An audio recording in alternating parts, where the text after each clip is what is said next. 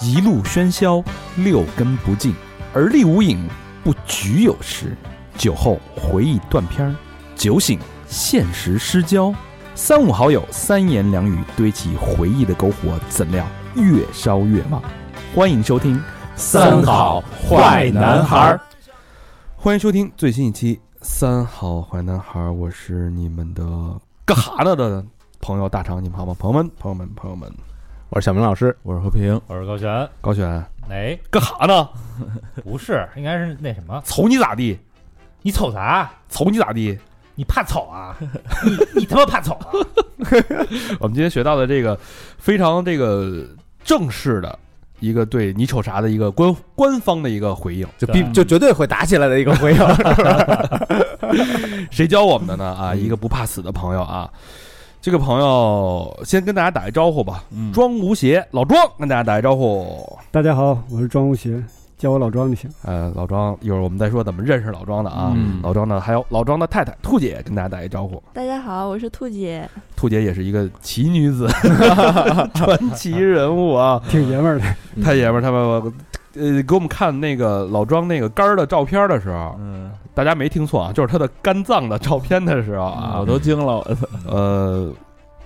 我。我反正咽了好几口口水对那个硬化到那个程度，确实是你怎么还有你还有心情会想拍那个东西呢？这个医生就是呃现是从手术室出来，让我们家属进去说拍一个照片留一下纪念嘛。这医生也， 啊屁股就扔垃圾桶了，是不是？ 我要不我要不拍行吗？可以，可可以不拍但是吧是建议你们拍，就证明你们这个钱花的的确是很值的。 啊，花了哦，对就是你看，这给你可给你弄出来 了，啊不是没也弄。确信他的肝实在是已经坏的没有办法再用了。哦啊，眼见为实。嗯啊对，呃，确实啊，看到那张照片儿，我们不会放出来的啊，因为你看完之后，你可能再也不想吃烧烤了。啊腰的嗯 特别这一块大腰子他们大家这一块啊。好，那隆重 介介绍一下我们的庄无邪啊，是刚刚死里逃生的一个人。嗯，用他自己的话说：“我死都不怕，我怕穷。”嗯，是吧？这段经历是在他跟一个制片的一个一个对话啊。对，对对，呃呃，所以老庄是刚刚那个换完肝的一个人。然后我们怎么认识他呢？是因为之前前一阵儿有一段儿上了一个呃微博热搜的一段儿嗯，一个事件，就是一个肝病患者换完肝之后呢，出现了很多的幻觉。对，幻觉之后呢，他一冲动就从医院的高层窗户跳了下去。 他也不是冲动吧，因为就是因为他术后可能产生了很多的谵妄症状，因为这嗯是大型手术之后很容易出现的，就是非个例的一种一种现象。嗯因为大型手术它需要运用一些激素啊、麻药啊等等，就会有一些致幻的这类的一些效果。嗯因为如果就就是如果说就从我们正常人来说，你已经花那么多钱换一肝脏，你找一地方跳楼吗？啊对对对对对，就是他从他本本身去考虑，就自杀，他也不可能说我先花点钱我再去自杀，是对吧？嗯逻辑不合，对逻辑不合。啊所以所以老庄他完整的去对这件事儿进行了自己的一个表述之后，然后他的这个表述答案被微博热搜给给占给选用了，是吧？嗯，也不不是，他就很很自然的就发生了，就是啊很多人去转，可能因为很多人都没有听说过，就是在手术之后会出现这些的幻谵妄觉症状，谵妄症状嘛，瞻望症状，对，它是它是一种有一些幻觉，然后有一些这种不切实际的一些幻想，包括一些呃躁郁等等的一些哎，不同的反应，因为每个人都这个这个经历都不同。是、嗯这个待会儿待会儿咱们再说啊，嗯因为这个老庄这幻幻想更神了，嗯对？吧？他不仅有幻想，还有濒死体验，差点皈依了。你说对，，包括他自己之前的那些经历，包括那些学的那些东西，都会跟幻想做一个嫁接。但是我觉得挺挺诡异的，就是他本身是一个作家，但你对让大多数全国人民认识，是因为你因为换肝这件事儿，并不是因为你的作品。这他妈就是我最最最最难受的一件事儿，就是就是你你作为作家，我一直在说，我说一个作家如果不能通过作品被人认识的话，是一件很羞耻的事儿。 偏偏我就干了这件事儿，而且这个事儿还他妈广为传播，就就觉得特别难受。是，但我们今天我其实我认识老庄也是因为他的这件事儿，嗯，嗯，然后给我介绍介绍老庄的那个听友说啊，这个老庄啊，他是他就是这个事儿的这个经历者。我说嗯哟，那我得跟他聊聊这个事儿啊。本来是奔着这个去的，嗯后来他说他就说留了一句话，他他还有好多故事呢，啊你慢慢挖。嗯哦，一点我之后，然后我一看他，我一看他写的那个东西，嗯，我当时就惊了。今天我跟小明啊，从早上来到公司什么都没干啊，闷头儿。以小明的那个尿性，大家都知道啊，嗯一般坐不，住的那种，坐不住哎啊，得工作五分钟，充电俩小时那种。对不是我零零七，知道吗？然后我们就看那个老张写的那个，呃，桃南北大街，嗯大家都不知道这是什么地儿，这是一个吉林的一个一个地名嗯，对啊，也是老庄的这个家乡。对，它里边是我从小长大的地方，写了很多他的发小、他的同龄人在在那个从他长大成长过程当中经历的那些事儿，我俩看完就已经疯了。我说这是典型的斯方克素材，就每一章节啊，都是以一个人的绰号对作为名字，对然后把这个这个人物会有一个详细的延展。对。嗯，然后之后呢，就这段经历，他还写了一本书叫《鸡犬不宁》，对对，那个是这个是属于我的那些那个《冰雪追月》的后传吧，嗯就等同于他是给给我的这些发小做了一次青春期的一个总结，就是我们最后的一次回望。哎，啊对所以我觉得今天跟老庄这个这个见面呢，虽然是第一次见，但我觉得未来应该是我们后续的一个 开端。哎，我希望能通过他的眼睛去再次认识吉林黑土地到底是一个什么样的一个，是一个是一个什么样的一个地方，包括他的人生经历，嗯他的记忆当中承载了多少这些残酷的青春，嗯这些有血有肉的这些市井的文化、江湖的人、社会的人的这些小的故事里边蕴含了大的人生世界，特别特别精彩。感觉那地儿比布鲁克林、什么金三角什么的多了，都厉害。 咱们很大概一两年之前就有想法说，哎，弄一弄这个东北啊，什么文艺复兴啊，所谓那时 候，嗯，这回终于找到对的人 了。太对了，我觉得啊他这个真的太对了。典型代表啊，对呃，大家不要着急，嗯我们先呢，先把他这个换杆儿这事儿捋一下。啊毕竟这是今事天儿太的多了，这事儿太，他事儿太多了啊。嗯，换杆这事儿完了之后，咱们哎回到北大街嗯聊聊这个。这个黑社会大哥都害怕的地方，对吧？嗯因为对太穷了，说用那个老庄的话就是没有任何油水，对，没有然后还遍地都是刺儿头啊，榨不出油水的一个地儿，这个黑社会都得躲着的一个地儿。他这在这种环境下成长的人到底是都是什么样的人？嗯反正我们看了几个那个选段的那些人物吧，呃，十个人，八个进去了，两个死了，反反正都挺混的，对，反正都不是一般人嗯嗯啊。哎但是这个是我经过甄选的，并不是说所有人都都都啊都这个命运。对对对，呃，非常有意思。那咱们现在这个从头说嗯聊回来啊，嗯呃，老先恭喜吧，恭喜老庄跟兔姐刚刚去年嗯二一年年底领的证儿，嗯对，啊十二月十四号，修成正果了，修成正果了。嘿你们是几年爱恋爱长跑？我们应该是从他认识我，应该是二零零九年。从我大学毕业，然后是认识他，我知道他的时候是二零零九年，我上高二那一年。你高二就知道啊了，怎么知道的呀？我上高二那一年数学课实在听不下去了，就把同桌的一本杂志叫《萌芽》嘛，给拿过来看。第一篇就是他写的一篇文章，你还叫记得《仿？佛迷恋一只杯子》。哎呃呦那时候我写作还比较骚的那种，啊，有点散文那个诗歌呀、什么那种感觉、啊。结果你发现迷恋了一个悲 剧。对，当时一整节数学课我就连看了两遍嘛，然后我就把他的名字也给写到了我那时候那个笔袋儿上，就青春期的女生会做的那种事情嘛。然后是后来我就慢慢，因为我知道他那个时候有网络之后，我就去贴吧上找他，啊，贴吧上找到他贴吧之后，看他一些日常的事情吧。然后我就在正常的生活中，慢慢的往北边靠拢嘛。我是从山东考到了天津，嗯哦然后天津大学毕业之后，我就直奔他到了北京。他那会儿是在北京了，你已经对是吧对对对对啊然后呢，你就主动联系到他，啊，对他那时候自己开公司嘛，我就到了他公司上班，然后我 就哎我以为是什么呃庄老师忙，最近忙吗？没有没有没有没有，他是他是大学毕业之后说要找工作，然后我当时搞了一个小工作室，呃，做一些公关活动什么的，然后他就找到了我，他说张老师，我想找一份工作，我说当天我正在睡觉，我说那那这刚好他他来面试的时候我正在睡觉，然后别人把我叫醒，我说好，那我看一眼吧。然后看一眼就觉得他还挺好的，就是哟，这得留啊，这 个那那办手续，办手续。那你你看他从高二到大学毕业找第一份工作，这个蓄谋长达五年五到六年的时间的 一个。对对对对，他他蓄谋已久，就是那对你我对你我是什么感觉啊？我我我当第一开时始肯定不知道是吧？对我当时不知道，因为当时我还是比较怎么说呢，小伙长得比较帅呆了吧，就是嗯就是那种就是还是比较风流的那种，哦因为那个那个年代和自己的呃就收入也不错，然后自己又又很又很喜欢玩儿，就是那种就还写是东西，啊，对，就没想定性，主要是主要是没想嗯定性。呃然后后来就是跟他接触的时间比较长嘛，然后就慢慢接触，就发现他还能管理一些我的生活，就是包括一些我的一些。比方说，我家的一些猫啊，美容美的话，他 会照顾。 然后然后后来就就就就确认就关在一系。起了。嗯对对，在一起是哪年？呃，大概也就是在他就是他找到我之后的半年，不就到二半零年一，五年，对啊一对嗯啊一五年。一五年对。那你你迷恋他什么呀？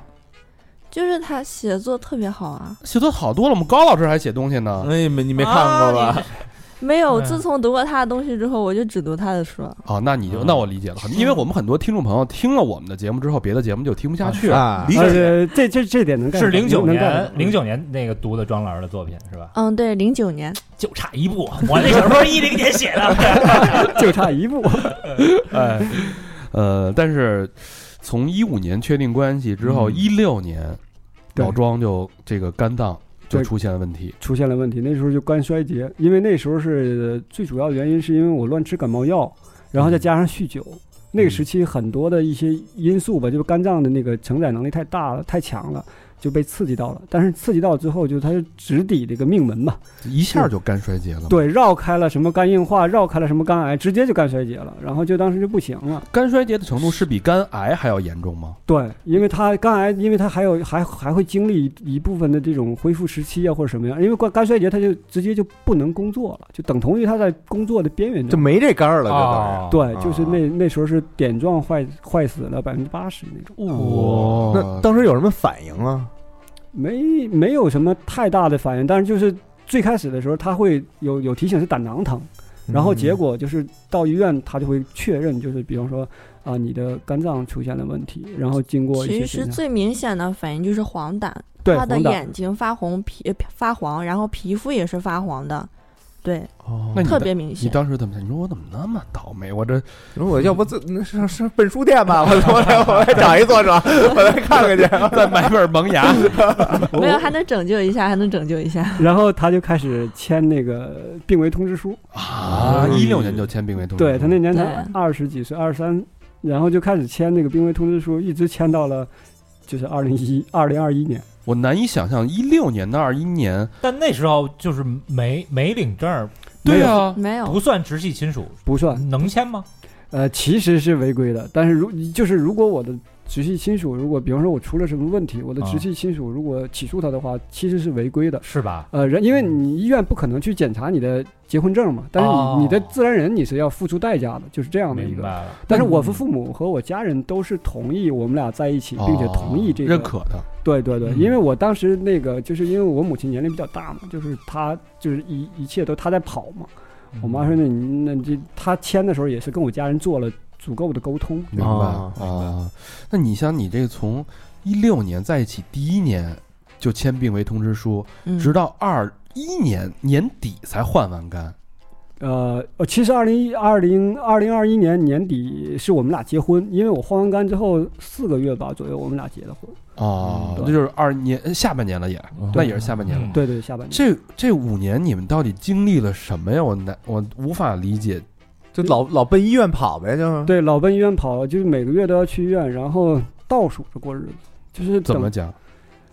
我需要大概需要每每个月或者是大概两周左右吧，我要思考一下，我死了之后他该怎么办，我的家庭应该怎么办。就是我会很担心，就是因为他也会很担心，因为他会看到我抑郁和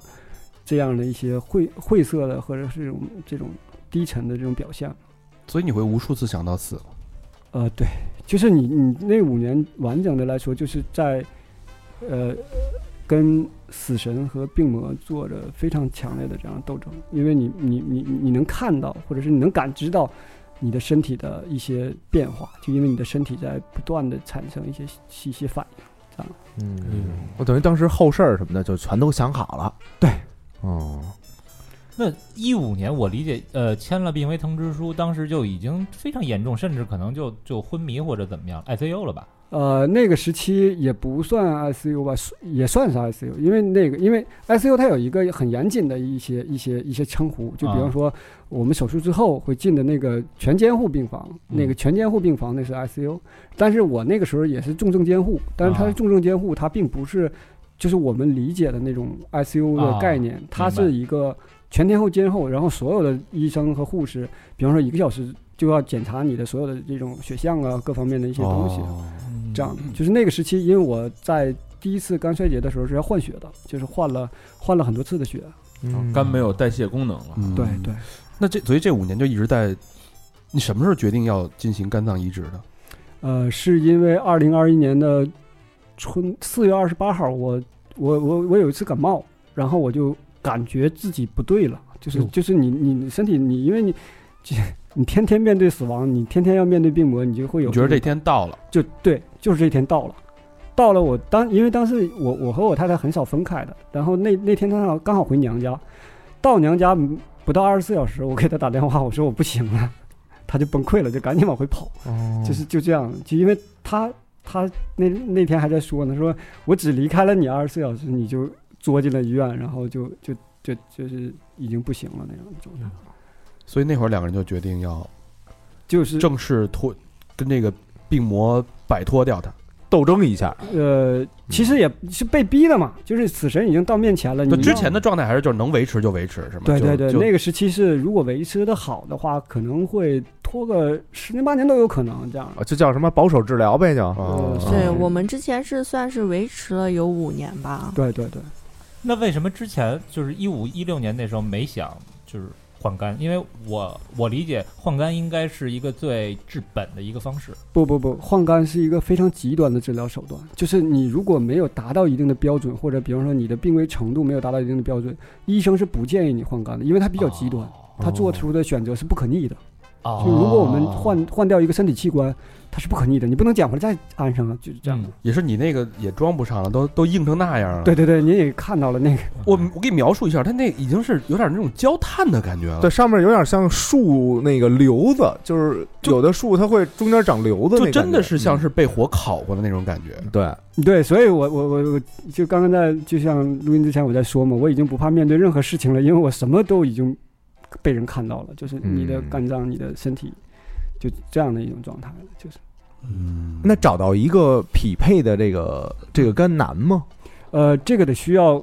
得得需要命，真的得需要命，而且这个对于医生来说，他是医生也没有办法做主，说这个肝脏要要给到你或者是怎么样的，因为他在器官移植中心会有一个筛选的过程，包括甄选的一个一个一个一个流程，然后医生会提出他的预案，比方说这个病人他的病危程度已经到了不换肝不行了，他要加入这个排队，啊，然后经过那个移植中心的道德委员会的审查，然后确实是有这个事儿，然后就安排那边看有没有合适的肝源，啊哦然后嗯这个肝源具体合不合适是不一定的，就是因为你你你不是每一天都会有的。这样哦嗯而我们当我当时我后来我写个东西也在说嘛，我说我当时我是不能祈祷的，因为作为一个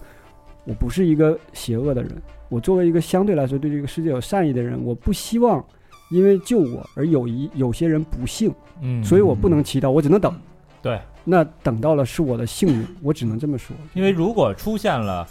一个和你匹配的肝脏，那就证明这个肝脏的主人是刚刚死亡的，对对，吧？就是在事事实上就是这样的，嗯所以我我我我就一直在强调，我说我我在那个时期我从来没有祈祷过，因为我我我我无法面对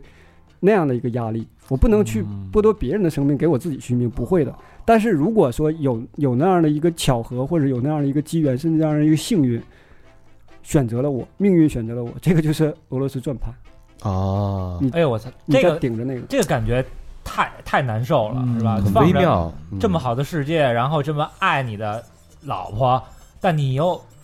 想祈祷，对想要一个肝脏，能让继能让自己这个继续活下去，但是你又不能去特别的想要，好像，嗯，哎呦我操，这感觉就太很难了就很纠纠结，而且很对痛苦。没错儿，而那时候的身体痛苦，就是我我跟您形容一下，就是他他的就是那个痒，痒，那个在胆红素到了四百到五百的时候，你浑身是像虫子爬一样的痒。哦然后腹水是一个就像一个临盆的一个一个一个女性临盆的那个状态，大肚子就对等于，大肚子，然后就是接腹水的接，就是拿那管子导管导那个腹水已经也都导不出所以这个兔兔姐全程都在见证这些东西是吗？啊，对我全程跟随着他是一没有出过那个病房的。因为在疫情期间是不可以探视、不可以陪护，就原则上是不可以陪护的。如果你陪护，必须不得能出去了就。对对，而且不只是这不能出去，你还要去进行什么呃 CT 啊、肺部的 CT 啊、嗯抽血啊等等，确认你绝对没有什么那个就是新感冠染等等那种，嗯，才能进入病房。那那这这个肝具体的主人是谁，咱是不是也呃，这个是不可能知道的，因为在在那个医师中心的道德委员会监控之下，我们保持的是双盲原则，就是哦？。我我不会知道对方，对方也不会知道我。但嗯是不是大概可可以知道，比如他的性别和年龄？都不知道，都不知就道是我们两个曾经在家里，就是作为私房话的这么聊起来，啊就是说你会猜测嘛，因为你毕竟是在你身上的一个器官换掉啊了嘛，那我们就会猜测，就是就现在他觉得我的性格会有一些变化，因为确实是这样的。当你的人体的一部分产生了变化的话，你就性格会有一些变化。肝又会影响别人人的这个情绪和脾气，肝不是会的，嗯会的。怒伤肝这个是嘛对生气嘛？对生气呃，中医里面说肝藏魂，嗯，就是啊说魂魄在肝脏里面，就是在中医里面啊。然后就是我会产生一些变化，所以所以我们在推测，呃，兔姐的意思是可能会是一个女性吧，因为她觉得我变化了之后就会很温柔。很对对对对对，就就不像以前那么那你之臭前是什又么硬脾的，气啊？就又臭又硬的换老肝直之男前，他真的是一个特别直的 直男，特别特别直。北大街出身嗯嘛，对对换肝之后，我就觉得变成了一个爱哭鬼。对，就特别特别难哎，那要这么说，那永不瞑目那个是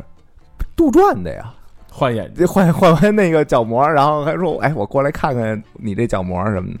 对，这个应应该该不不是可真的，因啊为因为移植中心的移植中心的最大的一个伦理问题就是双盲原则。嗯，嗯因为你你这样的话，就是就是避免了双方之间的一些一些问题，比方说哦情感纠葛。对情感纠葛呀、包括一些生活上的一些破坏啊，这个嗯这个肯定是有压力的嘛。如果比方说我拿我我我我接受了一个我我知道是谁的话，我如果不去不去看望他的父母，你想我我的心里心里过不不去安对没错啊这是一个伦理问题，所以在伦理问题里面，我们我们国家我们国家因为在肝脏移植这个手术的技术层面已经非常完善了，嗯所以我们国家有这样的一个就移植中心的道德委员会就会监控，呃，可能会我我不知道那道德委员会具体都是什么人啊，因为比较可能比较也比较神秘，就是他们会监控这个整个流程。啊哦，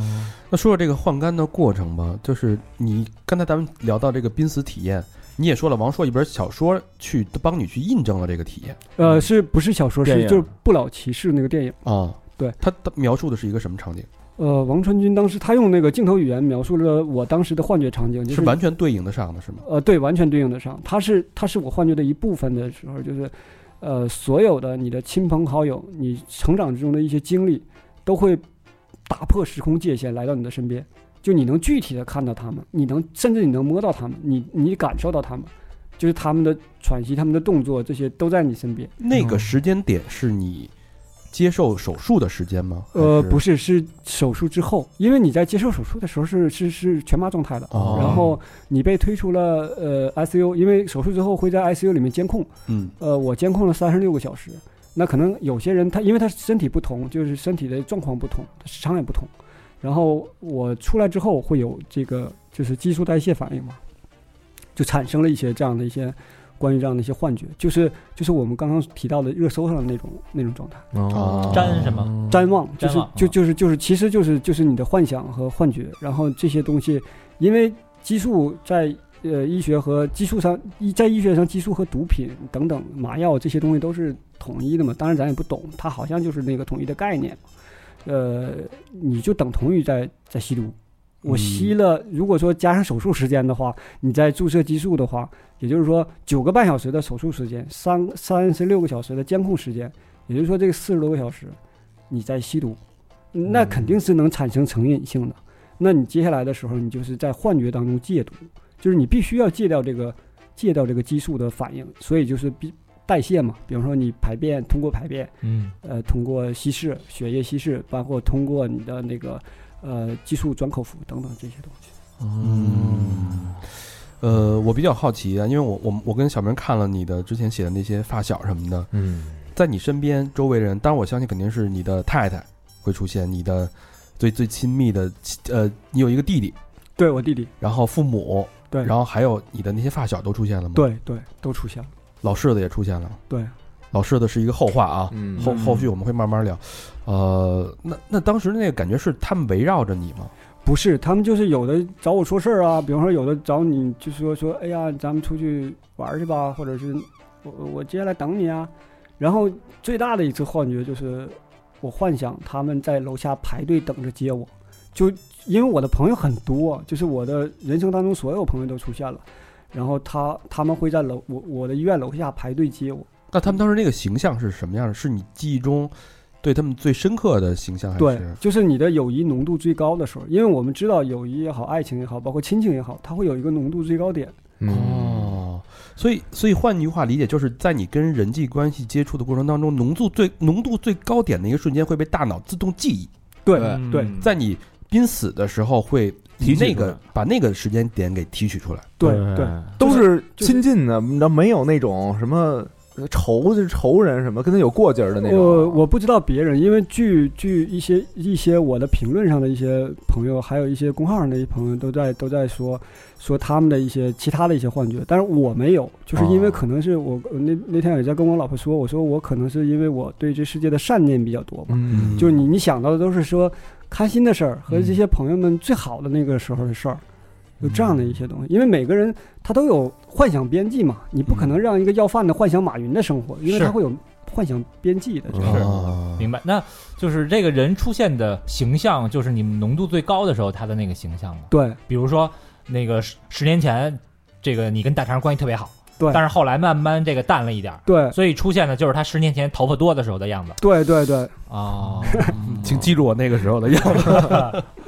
嗯那有没有逝去的人？呃，也有有哦，呃，不但有朋友，还有亲人，比方说像我爷爷，我就我就在那个时候想到了。嗯而且有另外一段的幻想，因为他那个幻想是是杂乱无章的，就是嗯另外一段时间的幻想，就是你在地狱里，它会有火，就有火，嗯然后你你会发现有人攻击你，这个人不具体。然后我当时我记得，就我爷爷在在在那边就说说，咱们家难道没男人了吗？就是就那意思，就是就是你们跟他打呀。啊，然后我弟弟我们几个就冲上去了，就跟跟对方就打到一起了，就是跟那就像恶魔那类的东西，嗯，但是它具体不具象，就是你没你，我现在已经回忆不到具体的形象了。嗯可能在那个时期的幻想就是，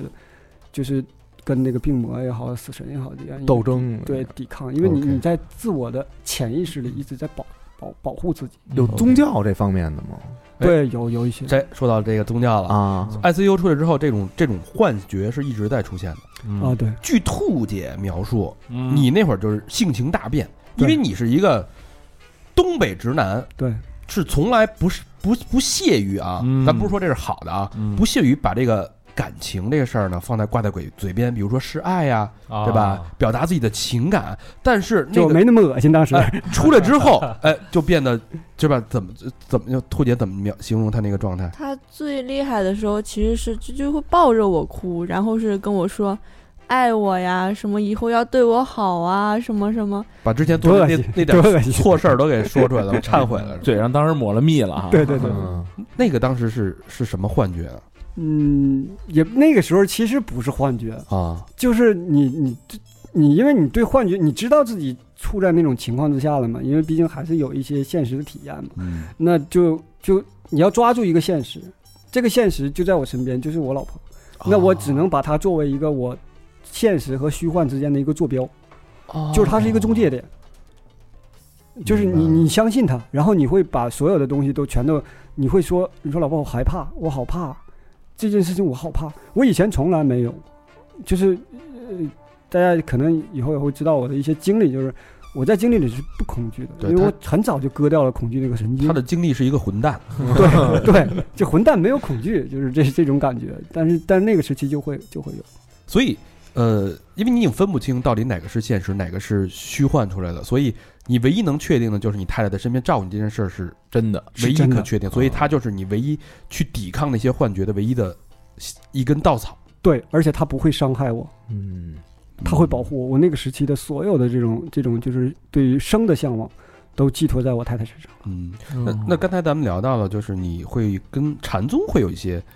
对我以前因为读过一些像《武登会员》呢，还有一些《禅宗公案》呢，就是你因为就是我是一个比较喜欢读书的人嘛，嗯看到过一些相对相关的知识，然后你就会把自己带入到一种，比方说禅宗里面就是得到的一些高僧啊等等这样的一你些嗯觉得自己得到了是吗？对，然后你觉得自己受到了那种灵犀一指的点拨，就是就是类类似于就是你嗯你会觉得是我已经到达了一种看开了的彼岸，但其实是没有的，就是开幻想，开悟 了，对，开悟了，就所谓的哦开悟了。 彼岸那个高僧说嗯，：“去三 好，录节 目。那是神僧还是 还是啊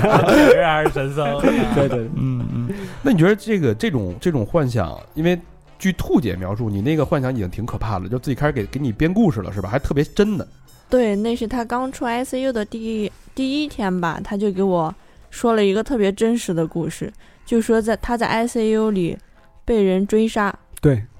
然后呢？然后他说是因为有人想抢他的肝，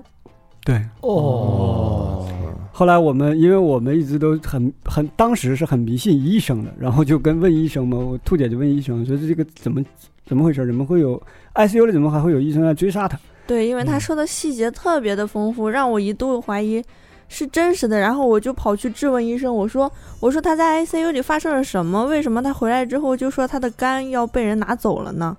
跟杀死比尔那嗯个，然后，然嗯后医生那个怎医么说医生因为见惯了嘛，就是就就是直接就告诉他这个这哥们儿幻觉了。？”哦啊对，医生就跟我说，这就是正常的激素阶段反应，嗯，然后可能会持续一段时间，具体持续多久我们都不知道，反正你就熬过去就好了。啊就潜潜意识里你就是是在保护保护这个新的肝脏。嗯其实其实我后来想了一想，好，好像他潜意识里在保护旧的肝脏，但是反正就是就是保护嘛，就是对你身体某一部分缺失的一个保护，然后就总幻想有人要抢走它。嗯，那那你怎么看待他觉得自己成仙了这个这件事儿？哇，那段时间其实最折磨我的时 候，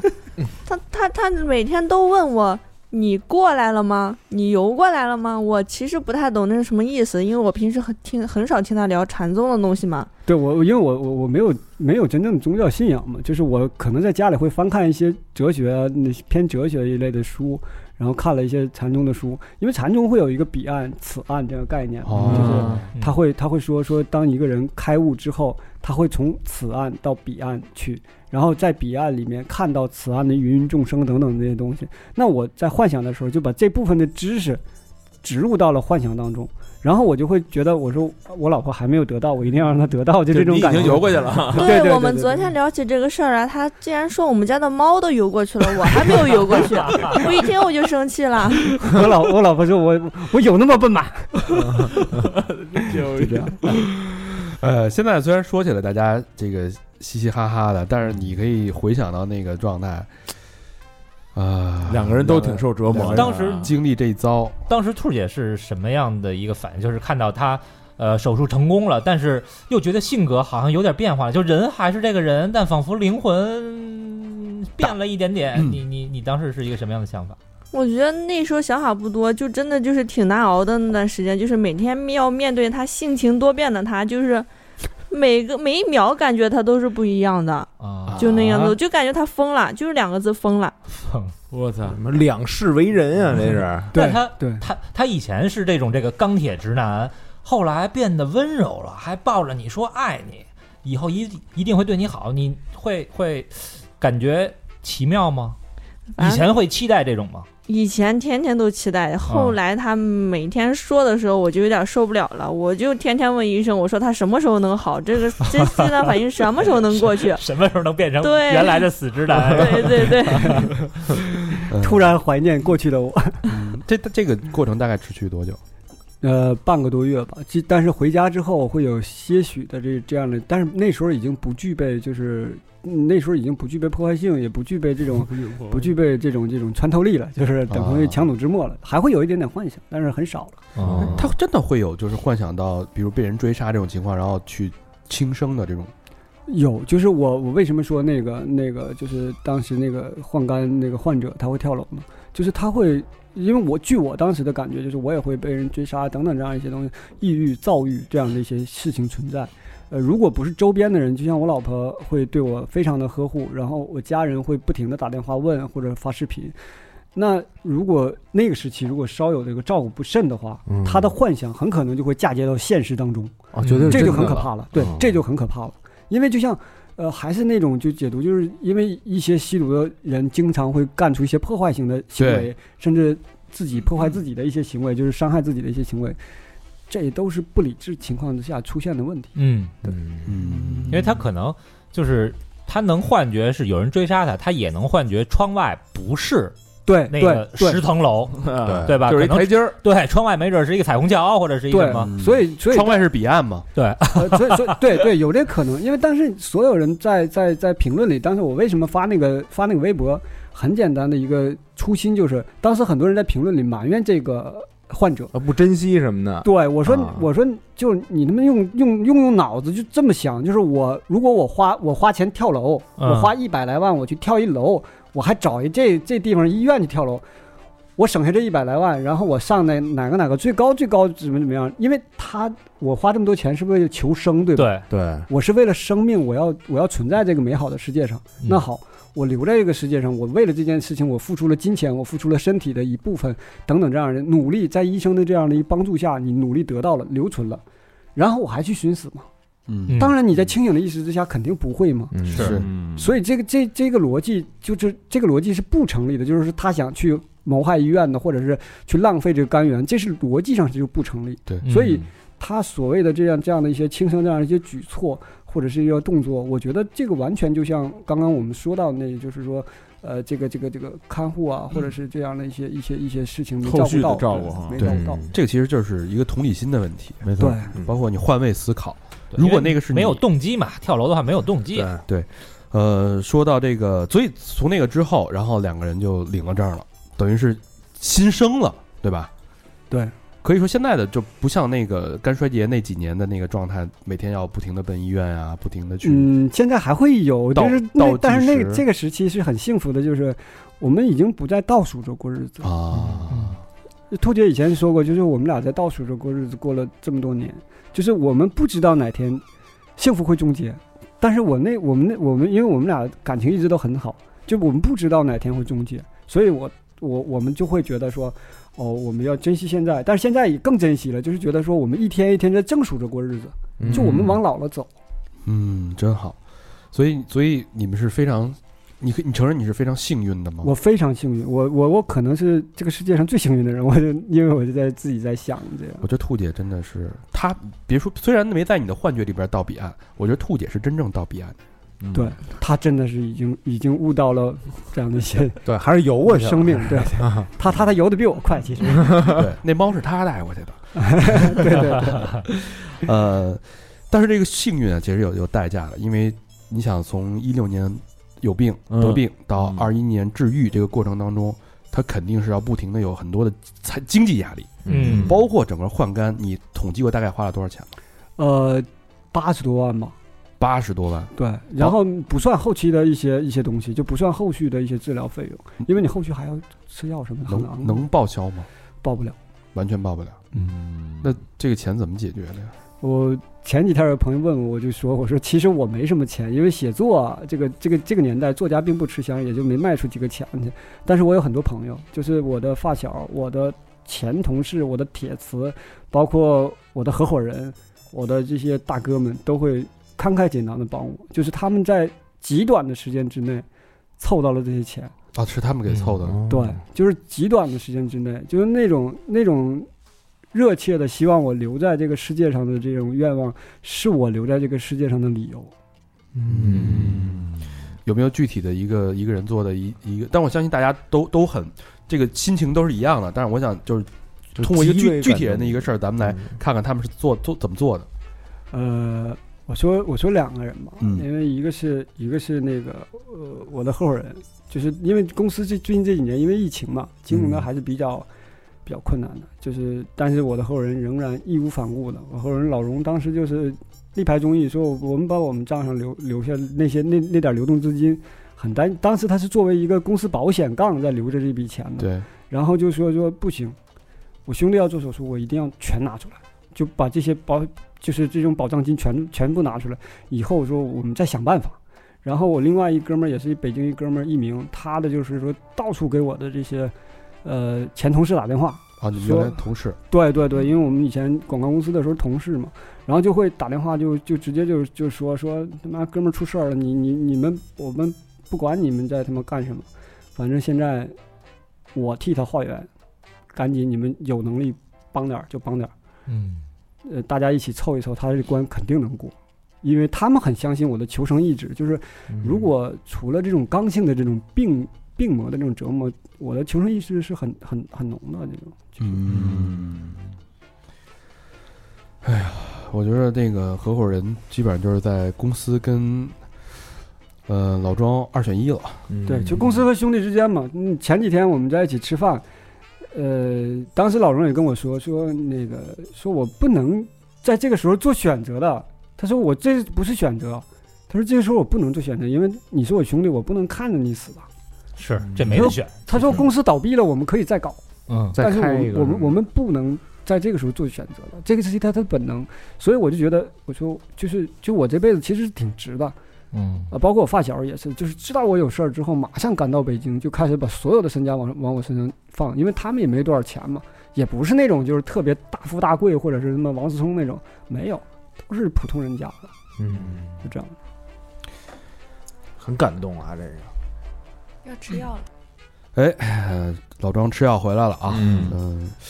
呃，每天都要这点吃药，每天是早六点晚六点，然后是必须要间隔满十二个小时吃他那个抗排异药，要终身吃的。对哦，，酒是喝不了了酒是喝不了，但是我其实听到终身吃，我是很幸福的，因为你起码还有终身可言， 啊，你明白这个这个前提就是你有终身可言，所以就还还还好嗯是是，这个关呃肝也换完了。嗯，这个人生是新的篇章也开始了嗯啊！这一趴呢，其实是让大家了解公众怎么认识老庄的啊。对，嗯当然那个热搜完了，挺汗颜的。这个呃，这个这个这个犹如这个烈火烹油一般啊，嗯啪高上高高起高落的啊，大家对老庄也没什么兴趣了。哎，呃，就如这个开始小赖了是吧？ 用完的 这个肝脏就给就给废弃了啊。但是啊，我们再从这个肝脏里边发现了宝。嗯，哎，老庄还有一个身份叫小赖，对，嗯，嗯小赖是你在老家的一个小名儿算是小名儿，对对哎。所以呢，咱们从小赖这个这个口子开始，嗯，真正的魔幻东北之旅才开始，刚开始，才刚刚开始。嗯，跟大家说说这个北大街的故事吧。嗯北大街现在已经在我跟小明心里种草了，嗯啊，已经是一个魔幻的地方了。一个想去而又不太敢去 这么一个场所，早晚还得去的那地 方，现在还好了，就现在因为就就还好了，街面嗯儿比较整洁了，就这个。呃，老庄是八零前，对，八79零前七九年的，对然后吉林洮南的北大街人。对北大街到底对你来说是一个什么样的一个存在？它对我来说，呃，子宫，就是你孕育了你的生命的一些一些重要时刻吧。嗯就是因为我我我我我们家在北大街已经生活了将近七十年，就是哦从、从去到搬走，因为三代人啊了，该续对产三代权人了。你说，然后 对差不多，然后 那个，但是那个时期那个房房房子的产权，大多数都是那种土地的那种那种概念，啊嗯就续的那种。嗯，那北大街到底是一个什么地方？从历史上来说，呃，因为它是一个很奇怪的地方，就是因为我们洮南市是是东北的一个就是一个角落的地方，就属于一个黑龙江、吉林和内蒙的三省交汇处，哦哦所以在当地在特别是民国时期，特别是就是在清末时期吧，就是盗匪横行，那地方出的最出名的人物就是张作霖。张作霖和他的那些结义兄弟，就是在洮南的老爷庙去磕头拜把子的。所谓乱世哦枭雄啊，对，就是嗯所谓的东北的历史，那个枭雄历史就从那儿缘起的，就是我们当地的缘起。然后我们当地的很多，呃，包括我的一些发小、发小的爷爷们、爷爷辈儿的这些人，多数都是那种土匪啊，或者是一些马变呐等等这样的一些人，就是那种军阀的一些一些一些边边角角的这种角色吧，嗯就是他们的这些这些有一些长辈儿的亲属，就是这样。嗯，有历史传承的，对，但是历史传承那个文化不太好，就是不是不是那种文脉文化，是土匪文化，就那因为种。我拿那个手机搜逃难啊，嗯，先出来几个都是逃难大案， 啊， 全是这个。对对对对那那他现在他靠他这经济是靠什么维持呢？就是呃，经济是农作物，就是绿豆啊，还有一些辣椒啊，什么样的这样的一些一些一些生产的一些这样的一些农作物，啊呃，属于是农贸产品吧。但是就是这些年吧，它的土地资源并不是特别的特别的好，就是嗯就是因为我们当地的这样的一些有，因为它是属于一个是这个呃草原边缘地带，科尔沁草原的边缘地带。所以它那个沙漠化也比较严重，就是嗯我们曾经在小的时候，八十年代的时候有一句话叫呃，一进陶南府，先吃二两土，今天吃不够，明天再来补，就是风沙比较大。嗯啊，这个地方啊嗯，等于是有一点儿这个三地三界三地交界处，其实是大家都知道啊，嗯这种地方都是最三三不不管管，三不管的地方，对对吧？就发生命案那个，没准人都说，哎，这你这这这腿啊，在你们那边界 呢，啊，你你们管，当然那是解放前啊，解放后就不至于了。但是解放后，它的治安一直也很成问题，就当地也是做了很多的整改，但是现在当当然就比较和平了，嗯不像以前有有咱们都文明时代了。但是在早期，特别是在八九十年代吧，那个时期治安还不够，就是治安管理人员还不够不够全面的时候，就是有一些。有一些相对来说比较耸人听闻的一些一些事情发生吧，嗯这样三地交界，气候呢又相对来讲有点小恶劣，啊嗯还有这个民风彪悍是的吧？这个传那统肯，定就是对对对民风对比较彪悍。对，为什么说这个当地的黑社会到了洮南，不到了那个北大街都说这地儿啊？咱得低调点儿，对，对哎是吧？咱别往里走，别张扬可，对对，因为此话怎讲？因为你你那个我们那个地方吧，就是属于是什么地方？就是说说贫民窟啊，因为咱们这这个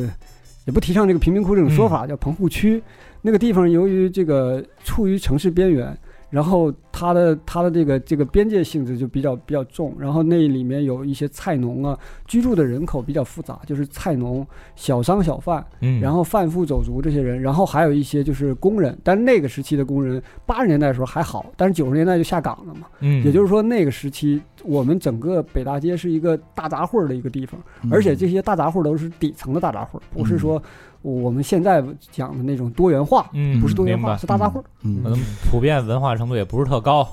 都对是体力劳动者。嗯对对对对对，你看，在老庄的笔下有很多有趣的人物，嗯，鬼子六啊，那签子呀，嗯对嗯对吧？就各种各样，这些人都是，呃，出神入化。但是，嗯但是你看你笔下的人，跟我之前看到所有描写东北文艺复，所谓东北文艺复兴，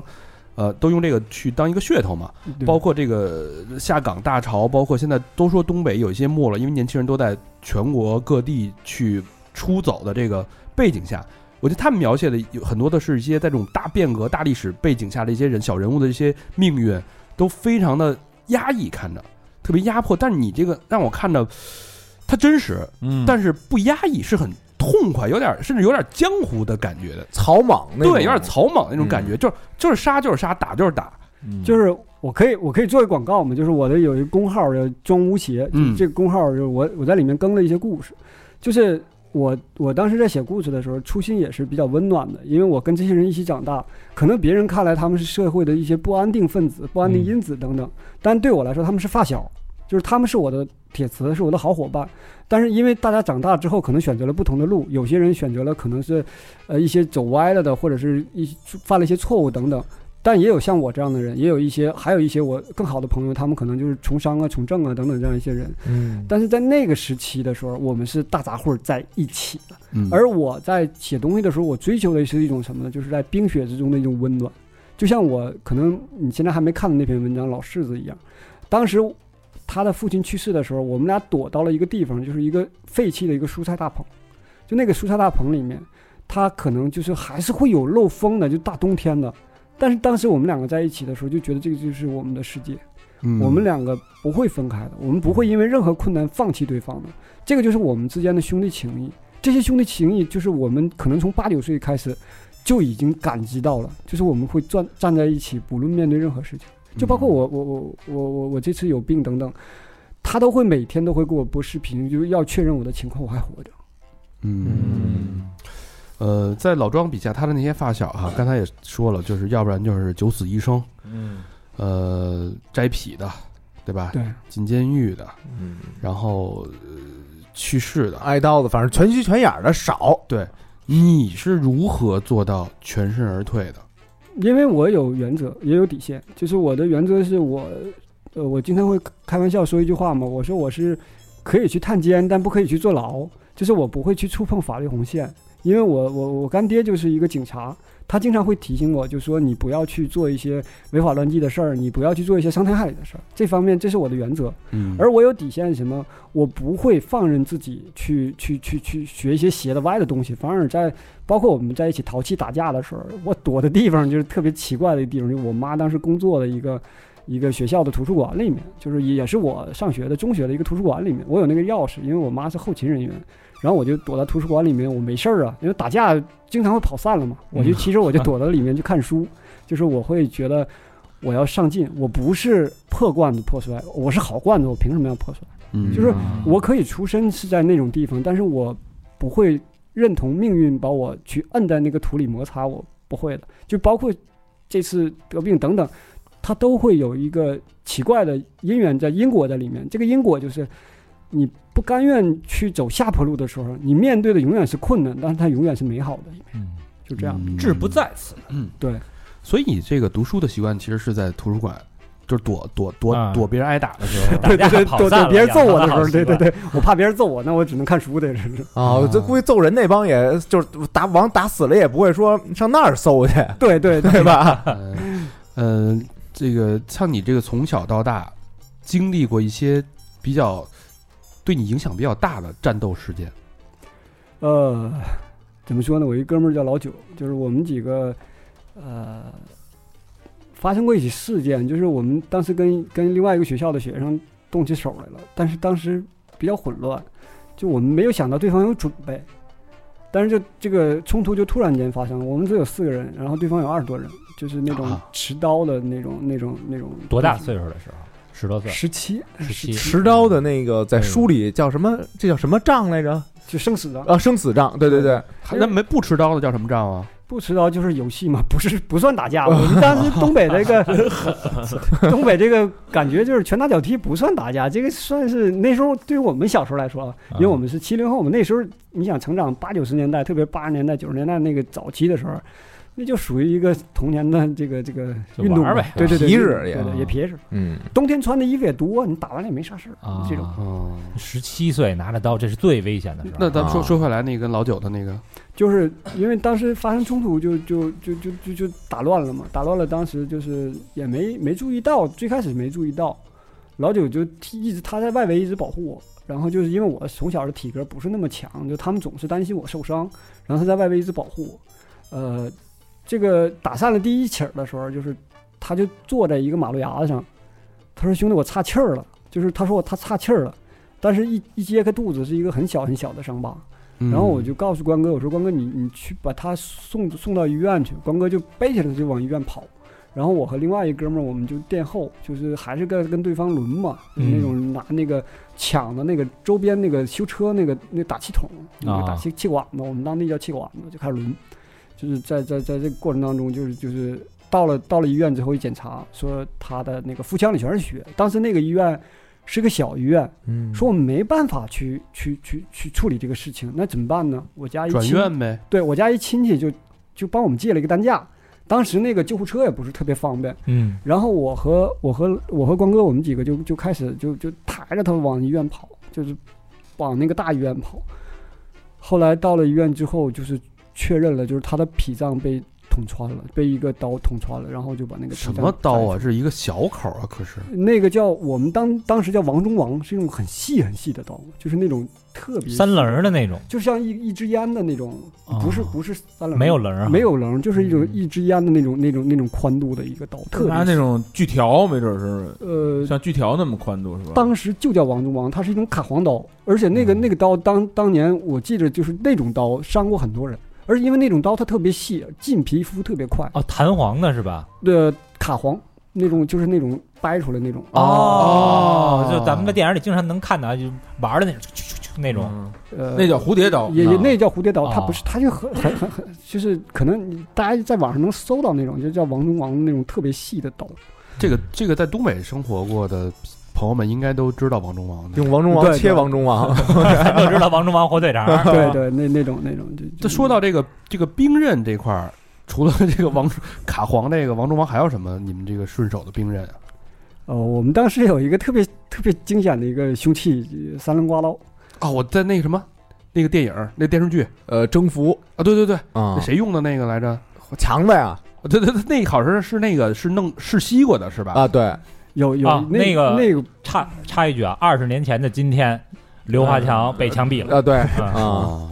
对，就是就就就当时我们我们当时没有这种黑社会的概念，就是我一直认为我的发小，包括我我后来的一些朋友，他都不是黑社会，就是因为那个时期他我们没有什么利益的争争取，或者是没有利益的想法，可能就是因为一时之之气吧。也没有组织什么上下级对什么之类对对，的，没有没有没有，啊就是一堆发小，比方说出事儿了啊，大家打一起了，那打一起，有的时候就失手了。啊，这个失手就会造成一些一些呃伤害。然后我我曾经跟关哥我们俩在在长春的一次喝了一宿的酒，当时我写的时候我就我就跟他讲，我说我在写一个咱们老家的故事。那我说，因为我们是幸存者，我是会写作的，我有我有责任去把我当时的一些朋友写出来。就是我，我是反思的心态，并不是说我我我我向往那种生活。嗯我当然希望就是现在的孩子们要远离学校这种霸凌啊，或者等等这样一些，我们往文明的道路上去走。嗯但是在当时的情况之下，那我们只能抱团取暖。那很多人就是在那个时期受到了伤害，我我觉得有些过来人是需要反思的，毕竟这个事情已经存在了嗯，但是它也过去了，就这样的一个。嗯，那那个老九现在怎么样了？他还挺好的啊，就头几天我们我们俩还也在视频，他说天天在家待着都快就是长毛了，就天天就那那种。等我回去打麻将了，我说我现在暂时也回不去了，就就是啊、他但是他还喝酒，就是他还能喝，就是以以前我们俩还就是我我我我在那个肝脏出问题之前，我们俩磨磨唧唧喝就喝半宿那种，我操，嗯嗯嗯。呃我有一个问题挺好奇的，就是像你经历的那个年代啊，你看大家刚才也说了，不是任何利益，也没有多大仇，可能就是你瞅啥，干嘛就往死了干啊？就为什么下手那么狠，啊就上来就就动致命的凶器，这是为你你怎么去理解这种这种愤怒、这种仇恨到底是为什么？我觉得就时代的原因吧。你想，但在我们当时的那种疯狂时期是，呃，东北的下岗时期，就是东北那个时期下岗，我们的父母是没有时间去经管这些孩子的，嗯就是，嗯，因为，嗯，我我还好，因为我父亲和我母亲还是有时间去进对我进行一些这种行为上的管理，当然很多失控的，就是因为父母要忙于生计，那个时期就就有一些孩子就会比较极端嘛。那这些极端的孩子，如果统一出现在同一个时间里，就有点像王朔小说里面写到的，就是当时大家没有没有家长管的时候，啊，炸了。这个时候对社会就非常不安定，因为他不像成年人对于一些东西有敬畏。那我们知道犯罪，我们需要付出一些成本概念，比方说判刑等等这样的成本概念会被公安机关处理。对但是那个时期是没有的，就是孩子是没有的。对，我就我看你写笔下那些人物，他们对犯罪是没有概念的，嗯对就是一呼一呼，哎，这个北大街的说挨欺负了，啊，说咱对对弄死他们什么的，干就干就去他了啊，对，就干他。就干的就真干，然后但是下手就一下就就可能就是致命的那种，对，因为那个时期我们经常会看到的，就是比方说我们经常会看到北大街一些出出的一些案子，我我经常会觉得他匪夷所思的一点就是，就是我们的有一些长辈们，他也是在这个街区里长大的，他们也没有成本概念，因为那个是那个地方太穷了，大家就真的就像老牛一样，已经生活的很疲惫了，就我恨不得我就一下子把这个事儿把这一生解决了，然后就他们就养成这种戾气。这个戾气传到了我们这一代人或者是几代人的身上，哦这些东西它就会像一个种子一样，就是慢慢酝酿也好，或者怎么样也好，就会出现问题。啊，就是活着，反正我他妈活着也不愉快，不舒服，然后有点事儿什么再一点，其实有些东西就怕就是换位思考嘛，就是我们嗯，比方说我们每天就赚的就是这口饭，而这口饭让我真真的觉得就是我不知道我明天还能不能赚到这口饭，而且我很累了。就在那个时期，我我曾经在我的笔下写过，就北大街最最凶的人物，绝对不是那些叽叽喳喳的小孩子，嗯或者是那些什么号称什么牛逼的社会大哥等等，不是，是那些贩就是推着卖鱼、卖豆腐、卖板豆腐、修自行车老头儿，这些人是最可怕的，因为他们对生活没有信心和希望的时候，你不要去惹他。嗯这些人是啊隐形的火药桶，因为他们的手里下手的时候，他们肯定拿是什么顺手就奔死这个，因为他知道我给你扎坏了，我看不起病的，啊，他甚至他会觉得说，我其反正我他妈都看不起病了，我都扎了你了，我炸不了多做几年，或者我直接就就就就就算了，交代了，嗯嗯，就这种极端的反应，就是在那个时期会会出现，然后我们的我们的一些发小等等。他看耳濡目染，看到了这些东西，他们又不像我一样幸运，比方说我的家庭啊、我的朋友啊，包括我父亲的朋友，他们都会给我一些正向的反应。嗯他们有的有些就会嗯，就会出问题。对我现在要声明一下，我们聊的其实是那个特殊年代的事啊，对大家不要用现在的价值观跟这种现在的这种礼法去判断当时的那那发生的事情。四十多年前的事儿了，差不多三三四十年吧得。二十年，二三十年嗯，二三十嗯年，二三十年，呃，当时当时你的笔下提到的一个地儿是在桃南市的一个乱乱葬岗子，对，那个离是北大街很近的一个乱对葬，岗那。是一个什什么所在？我觉得这还挺好，因为乱葬岗边儿住了很多人，那些居民应该是当地是被穷人歧视的更穷的人。对，就是你我们经常会在网上看到一句话，就是弱者弱者愤怒，他拔刀会冲向更弱者。嗯就是就是乱葬岗那个附近住的人，多数都是那种房子非常便宜，甚至不要钱的那种那种破草屋，就是那种地方。因为那个乱葬岗是由来已久的，据我们当时的那些那些长辈们的考证，也就也不是考证吧，就传说吧，就是他们就说说。呃，当地比方说有横死的，就所谓的这种这种孤魂野鬼啊，这种这种横死的这种鹿岛啊，就都都扔到那边去了。然后慢慢慢慢的就形成了一种就是那种抛尸的那种，算是一个集散地吧。啊，因为大家觉得可能他抛到其他地方也不太吉利。然后，但是后期如果说咱咱咱现在在说的就是，呃，通过就是二十世二十一世纪之前就已经整改完了，就已经整改完了。嗯但是在八九十年代，它还有的，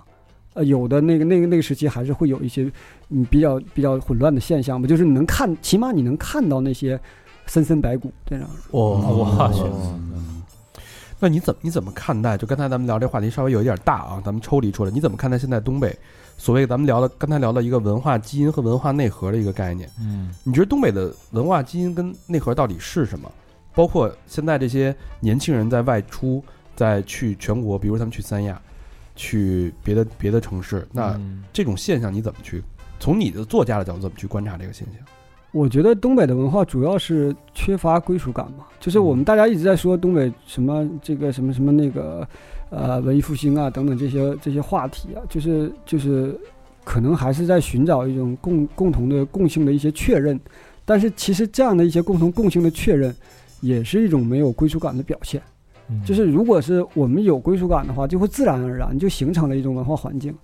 我们东北一直都是是一个移民文化，这个这种移民文化涉及了很多年。比方说我们在呃看到在你所谓的流放宁古塔那个年代嗯哎，，这大家看电视剧的都都有这么一句话啊，对对对对对，在在清朝的早期就开始流放宁古塔，那个时期都是嗯前明时期的什么那个博学鸿儒啊，这嗯些人都会流放到东北。那时候他们创造了一种，呃，异域的江南文化。然后这个时候这个时期这个文化很混乱，然后又搭借了后来的闯关东文化，嗯又是是山东等等地地方的移民，然后又过去了。然后后来又有一种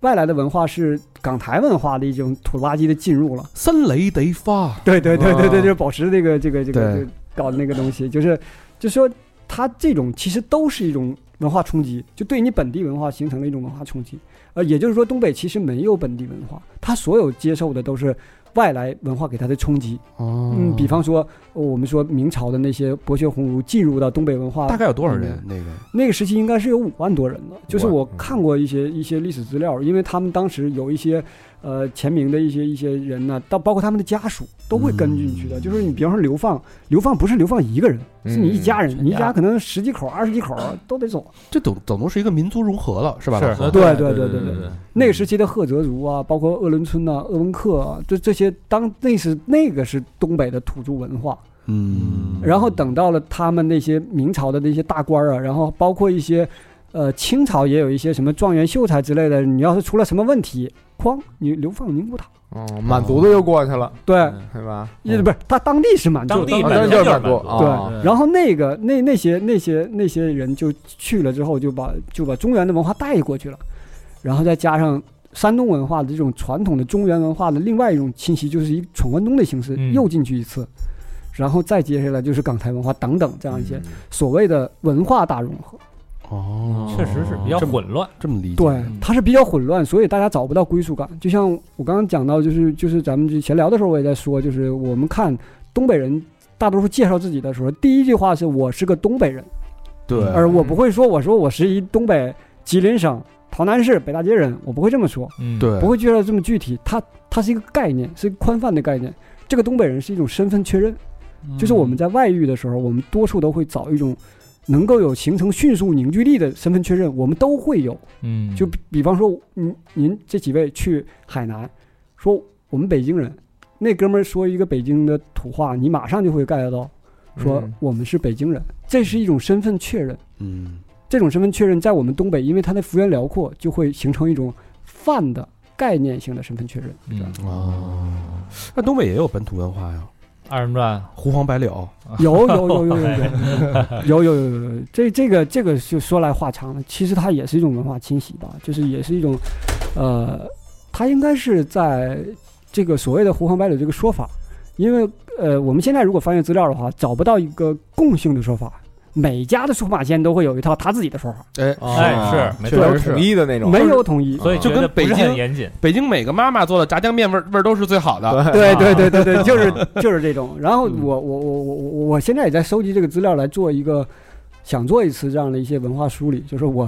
我虽然是这个文化文化这个水平也不是特别高吧，但是我在慢慢的去梳理这样的一些一些东北的一些传统文化。嗯，这倒是一题外话啊，因为我、嗯我个人非常感兴趣，咱们咱们就拉出来稍微的探讨一下啊。嗯说回来，那你是你看啊，你从你是二十二三岁离开的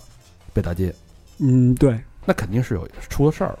呃，我当时因为开网吧嘛嗯，开开了一间网吧，然后这个网吧当时也是现在的说法藏污 纳垢的吧， 呃然后藏污 纳垢， 对对对，有点这意思。有什么够啊？让我们听听。嗯、反正那会儿里边有喊麦的 嘛，是吧所谓的骂所街谓的一很些累江湖人物、呃社会朋友都会在，然后这样的、这样的一些文化也不是文化了，就是一些一些一些一些环境的因素吧现象因为那嗯时候也也不查身份证，对是吧？也没得玩儿，对对所以什么人都去。我觉得对这个得放私房课聊，嗯是吧？然后然后就是我我我我在看网吧的这个过程当中，因为有有有有有一次没有忍住，就出了点事儿，小事儿，哎嗯就跟我弟我们俩去去去去把人给砍了。但是这个这个事儿就是就是一个，因为他们是是属于犯错在先嘛，啊，就是当时那个警方也在说，因为我们报案了嘛，然后嗯警方也在说说你们是属于正当防卫，因为他们进来就是一堆喝喝醉的小小混混儿，然后进来又打又砸的又这那的，我们就进行了一次正当防卫。但进行这次正当防卫之后呢，呃然后那个呃我家里人嘛就担心我们会出事儿，会怕对怕方被人报报复，复是吧？对，怕被人报复。然后我我想我也什么都没有，就是就是 网吧一关就走呗，嗯，就是就就这种这种就报复的现象多吗？啊，应该还挺多。嗯，就是呃，以前《狂二狗》写过就叫补刀嘛，就是补比，刀，对对，比方说打了一场架不过瘾，再去补刀。哦，就就是是那个走夜道了，套门呃打门棍套白狼，对对那对对种哎对，也有这啊种这样的一些报复。然后这样呢，就是这防患于未然吧，嗯，就是为了怕这些人报复，然后我的父母就建议说，你们哥俩就可以去。因为也是也是也都到年龄了嘛，去可以去外边闯外边了闯一闯了，对，啊闯一闯。嗯，呃，到北京，可是你这个哎，那你当时会不会觉得说，妈的，我怂了，呃，不会不会不会，因为我你走了，不是你你你这个你这嗯个你不能总是欺负人家，就是你你当时是因为你不得已，嗯然后动手了，然后不得已去做出了一些反抗动作，可能伤害到了别人，嗯，但是你就是你不能欺负人家，往死揍人家，那不太对。嗯就是我我们的行为一向是很克制，就像我我刚才说的，就是我我向来都是可以探监，不可以坐牢嘛。嗯我也不我也不想去踩法律的这种红线，那我宁可去躲出去，因为你在很理激智，对你在激化的话，你会反发生一些更恶劣的事件，那就不好。嗯何况我还是那句话，我是个好罐子，我凭什么要破摔？嗯，对。那但是你这个学历、这个经历到北京之后怎么谋生啊？嗯，那个时期，北京其实也挺混乱的，就是那种就是叫英雄不问出处，然后就是零零三零四年，零四零三零四年，啊对，那个时期是什么样的一种状态呢？就是呃，我我看我去了一些这个这个公司等等啊，然后我朋友也是在劝导我什么送个快递啊，那个时期就有快递，当然是那种信封格式的那种快递，啊所以当时北京没朋友，只身来呃，到也有北京也有朋友，但是都不是那种特别亲近的朋友，啊就是那种泛泛之交也有的。嗯然后，但是后来就大家就说说那个，哥们儿你你你，因为在网上嘛，有人跟我说、嗯说哥们儿你你你会写点东西，不然你上广告公司 试试。嘿，哎，说到这啊个，我跟你说，我刚去广告公司，我开了眼了。嗯广告公司是它分两个系统，嗯，一个系统是 account，嗯，就像我这种你这系统，要求特别高，嗯中 中文、英文嗯啊笔试、五轮面试、学历各方面要求巨高，层层筛选，嗯，最后过五关斩六将，哎，进去了之后，我一看这创意，我的妈呀，这都什么玩意儿啊？ 嗯，厨师、对厨嗯师，混子，对嗯然后开网吧的，对对，对 我这样的对对，三教九流什么都有。我三教九流我就还问我说，哎，这是我同事吗？他说，对，这就是你的同事。这边挑了吗？这边 我说为什么会我要跟这些人在一起工作？ 啊因为这些人的脑子里不受任何约束跟限制，他们写出来的创意是打破一切界限的好对东西，好东西。嗯哇，我我们我们那个时期就是赶上了这个时代，而且就是我又是那里面的奇葩之一，就因为这个这个当时也是在讲奇葩的文化嘛，就是你的创意越怪，嗯你会越受大家的欢迎。对，然后我这种人就是因为办过的邪事儿或者是接触的邪人比较多，所以就是呃创意上就天马行空的就还好，就是大家觉得说你还有一点点的天赋吧，嗯然后就一直在广告界扎了十多年这样。 哎，那当时是哪个创意？打动人家，啊对，是让让人觉得，哎呦，这小伙子不一般脑子里有东西，啊，哎，我记得有一有一次我们做那个就是报纸广告吧，我觉得就是我觉得可以把四大名著的那些东西、文化上的一些东西，把它来一个新编，然后就嗯，做了一系列的这种呃广告的这种用四大名著，因为那时候是公版 IP 嘛，啊又不会占据什么这个这个版权文化什么的。就是然后就玩了一次，玩了一次就是说怎么样去去获取一些好东西，像取经啊什么样的一些东西。哦就是这样的，就是这样一些嫁接，就文化嫁接。因为我我是瞎想，那时候是瞎想，以为是不靠谱，结果老大他们觉得说还好，挺喜欢。对，就觉得还好。我说那那就上呗，然后就那个时期就进展的还比较快，飞机稿吗？还是落地了吗？落地了，落地了？那嗯，具体是什么产品就是报纸广告嘛。报纸广告啊啊？那时候我们做报广嘛，而且那哦个时期的时候，怎么说呢？其实我是一个比较轴的人，就是这事儿如果我干不明白，我会觉得这个是可能是从小就，比方说打架，你要你要打不明白，你必须得跟他重新再打。嗯那 就是比方说这一个创意不行，我就要憋出十个来，就是准备着，然后就就就你憋完了之后，你就一定要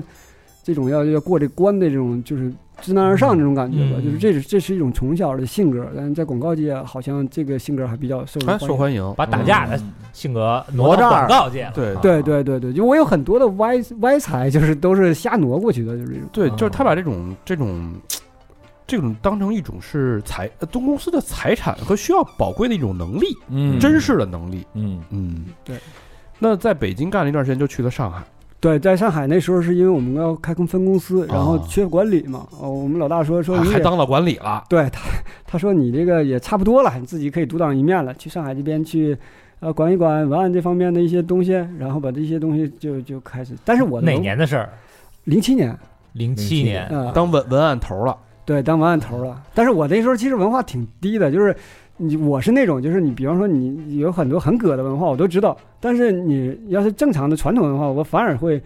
就是大学学术的那种文化，我反而会挠头。嗯比方说我我老大当年出了一本书叫《习文集》，嗯，然后我那个《习文集》，我那那习字儿不会念，嗯，我脚脚，对我就我就我还特别巴结他，我说老大，我说那个脚文集写的挺好，因为他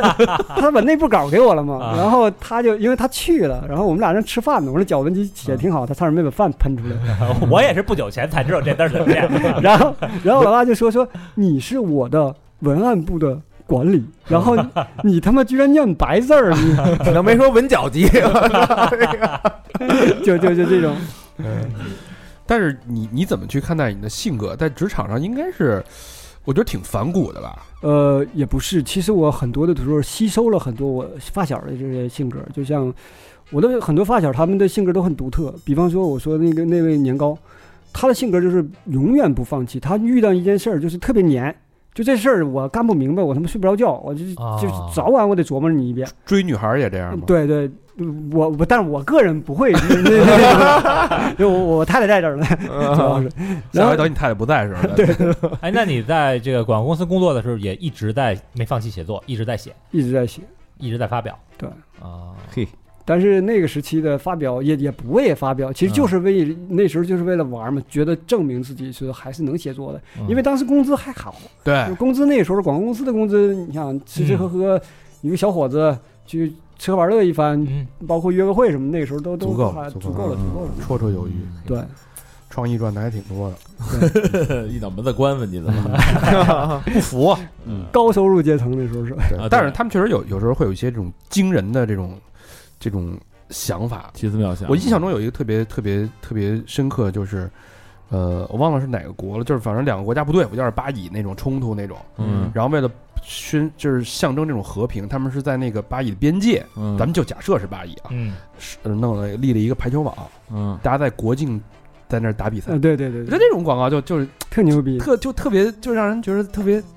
对你能理解那个那个意思吗？ 小萝莉的猴身大叔嘛，不就是那啊个电对影？对对对对对对对对那种感觉对对，有点那种感觉。这个嗯妙的创意啊，确实是能让人记一辈子。是的，嗯也有很多，就是当时我一直在强调，我说我我做广告不牛逼，但是我真的是跟了很多牛逼的大哥，嗯比方说就，就这次，包括一直在给我拿钱出力的，就是那个环石老大金鹏远，老金嗯啊，对老金圈里也很有名。对他圈里很有名的，做了很多牛逼的创意。就是我我是帮这些大哥们教我的，就是他们会觉得说，哎，小赖这个人还不错，然后脑子很聪明，而且做事情很认真，嗯，呃，还不算操蛋吧，这哥 们儿，呃就就就就就会教我很多东西，我学习到了很多，那说说你呃你在上海跟那个把老板给打了那事儿吧，也不算是打了吧，就是在 没这么高，反正没没没老没板不是对你不错，拿那王中呃王其其其实这这事儿也不是在上海，就是刚回，就是从上海刚回北京那段时嗯间，因为我没有工作嘛，我就随便找了一家所谓的涉外企业。这个涉外企业哎呢，不是这上海管理者当的好好的，怎么回北京没工作了呢？嗯，就是因为我自己是我我我不想干了。我哦其实那段时间我挺纠结的，我就是到底还是要干广告，还是要是自己玩儿或者怎么样的，嗯或者自己弄一家公司，都会考虑那时候，因为呃闲着嘛。然后后来我就想，这刚好是有一个有一个所谓的涉外公司就招这个广告人才，我想那就去试试呗。然后大家一看说觉得还行，还行，但是他那时候有有一个销售部，所谓的销售部是管理，就是你人家见钱嘛，对吧？嗯 对广告是花钱，人家是见钱的，所以人家就会比你位置就高一些，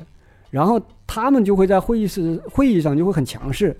那我是一这种人，就是你你你要是软了，或者我对你有所亏欠，我会软化。嗯，但是如果是你想让我跟我硬刚，嗯死我都不怕，我还怕你，嗯，就是那种那种状态就会刚起来，刚到一定程度的时候，我就就伪装就掉了，就是 就是多年以来穿个西装打个领带的这种伪装就掉了，就是那种就是就拍桌子了。所谓的就是你把你的劣根性，就北大街那种土流氓的劣根性带出来了，带出来，带到会议室里面了，那是很吓人的，就直接就周桌子了，就是。就是骂了一些很脏的话，然后就就企图要行凶， 反正就就后来就被劝开了，但是当时就直接就去你妈，老子不干了，就这种。啊，香港那哥们儿对不起啊，对不 起，就是他们会认为他们他们会有一些什么，就是舶来的什么那些文化会比较高端或怎么怎么样的。嗯我从来就不惯着这种，就是你你你你就是这种过分的这种虚伪，或者是过分的这种这种所谓的所谓的伪高端。那咱就叫叫板呗。嗯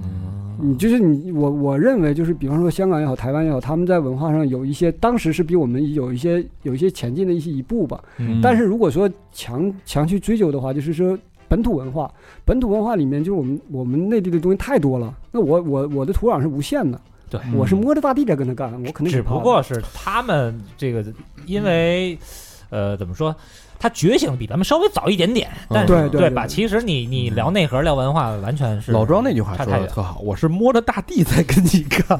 对，太有底使气土了。遁的都对是对对对，你就不你就不会不会不会在这个时候跟他们就是就没有犯怂的时候嘛？嗯是是是，这也是北大街精神。对，就是其实就是一种精神，就是 Backstreet Boy，对对对对对，嗯那你你想就是你看啊，之后之后的事儿咱们大家都知道了嘛。回到北京开公司，然后合伙人，然后得病，认识兔姐，这个就就绕了一圈儿。对对，嗯你觉得这一圈儿过程当中，北大街精神对你的能量或者支撑，你觉得也是什么是也是无限的。就像我刚刚说，就是没说完的，就是说我在他们身上吸收到了他们的某一个特点，组装成了我就某某一部分特点，比方说鬼子六的那种鬼和邪，嗯，然后比方说这种像豆包这种粘性，嗯比方说像老师的这种忠诚和坚持，嗯等等这些东西都会给我给我一些补充，而且是正向的。我我我每次交朋友也好，或者是呃跟我那些发小们在一起也好，我都会挑他们的一个优点和一个缺点，就这个嗯优点我要去学习，甚至再继续发扬光大一些。那这个缺点我一定要规避哦哎嗯吸纳一个最高分，去掉一个最低分，等于啊！对对对这对，是一个好方法。啊嗯就就出现了一个就是一个奇葩的我，就等同于这种。啊，从从这博个采众家之长，从发小身上去学习，因为你没有在课堂里学习，而是在这个江市井上去学习。对，因为嗯我我父亲是一个，就是当时我父亲的也是他的文化意识比较早，他是中国的就是那种到东北的，反正是第一批个体户，就嗯都知道办执照去经营这些东西，嗯就是那种个体户了。而我在小时候刚学会学会说话走路的时候，就就天天在这种杂货市场里长大，就被这些市井带出来的。那我的学习文化和学习这自己的内容上，肯定是就是从市井里面吸收的营养更多。嗯然后再加上我母亲那个学校里面图书馆给我的知识，就形成了一种很杂的这种东西。嘿嗯，社会上的和书本上的全是他给学了。哎嗯对，好就就就会就会有这种这种知识的吸收的这种渠道，就造比就较了特别。杜蕾斯几个奇妙的案哎 那例。那那那那那可不是我干，的，那那金老师干的，那金老师干 的，金大哥干的。那你这个最近在有什么创作的计划吗？呃，我最近其实在写剧本，但是啊我我自己，因为我对制片人，就是现在，因为现在有很多的编剧和制片人会有一些产生一些矛盾，大家对可能在网上也能看到，因为大家对现在的一些这个影视剧也不太不太不太感冒了，已经已经把观是众骂的挺多，多的，嗯骂的挺多的。我呢就想，我说我因为我不强求别人来拍我的东西，我就哪怕我把它写成一个。剧本，然后我把它出版了。就嗯比方说，就像咱们说这个老舍呀、和曹禺啊，那都是剧作家这个是级别的。那我们就慢慢摸索一个，比方说一个比较好看的一样一个剧的一个故事，然后你把情节都给它拴上，包括台词都整理出来。你这样的话，就会有也会有一些观众或者是读者先去读。那如果嗯说有一些合适的机会，我就可以把它去转化成一些影视语言。嗯当然这也要看契机。但对于我自己来说，我现在就是属于一个养伤期的玩儿。嗯就娱乐，嗯因为我没有其他爱好。我除了写作之外，我不爱打麻将，我不会打游戏，我只会写作，嗯，我甚至什么打牌我都不会。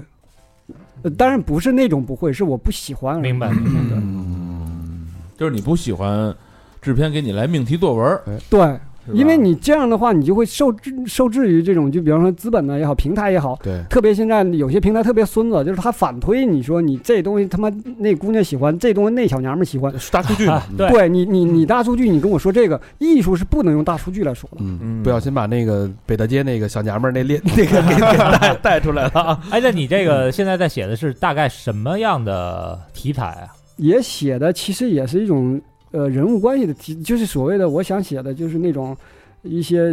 一还是些八是八九十年代东北吗？还是呃